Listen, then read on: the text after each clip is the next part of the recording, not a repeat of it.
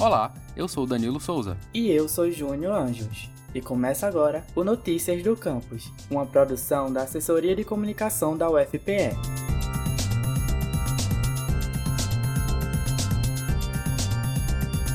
O HIV, vírus da imunodeficiência humana, ataca o sistema imunológico, responsável por defender o organismo de doenças. E ter HIV não é a mesma coisa que ter AIDS. Há muitos soropositivos que vivem anos sem apresentar sintomas e sem desenvolver a doença. O HIV ainda não tem cura, mas há muitos avanços científicos. O tratamento é dado por acompanhamento periódico com profissionais de saúde e realização de exames. Já os medicamentos antirretrovirais só são tomados quando os exames indicarem a necessidade.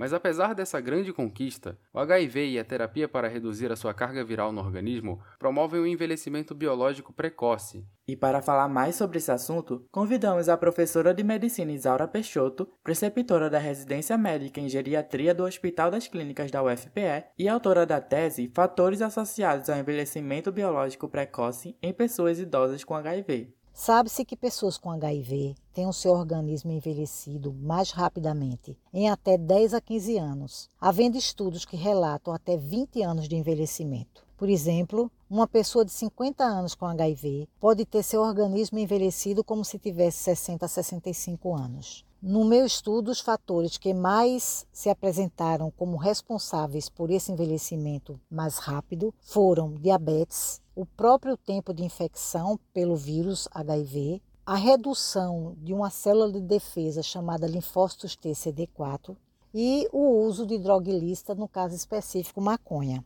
A infecção pelo HIV teve sua descoberta no início dos anos 80 e em meados da década de 90 se obteve um tratamento eficaz para o controle, mas não a cura. Paralela a isso, a população de pessoas idosas está aumentando rapidamente e a contaminação por este vírus está crescendo. Faz-se necessário campanhas informativas, abordagens sobre sexualidade no atendimento em saúde às pessoas idosas e as pessoas na terceira idade devem usar proteção, preservativo, por exemplo, durante a atividade sexual.